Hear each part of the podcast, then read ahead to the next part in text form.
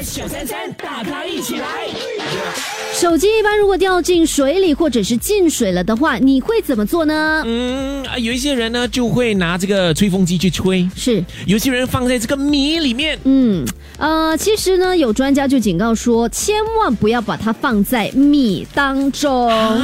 这是很多人会做的一件事情，就觉得说，哎，那个米啊会除湿啊等等的。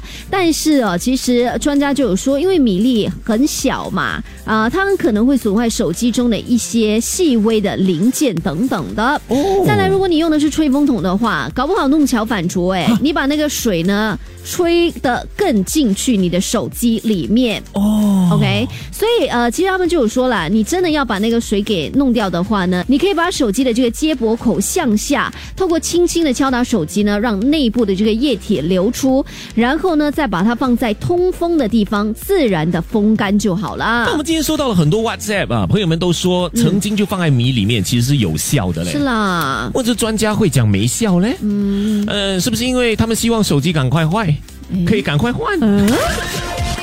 全民玫瑰，星期一至五早上六点到十点，yes 九三三，大咖一起来。更多精彩内容，请到 Me Listen 或 Spotify 收听。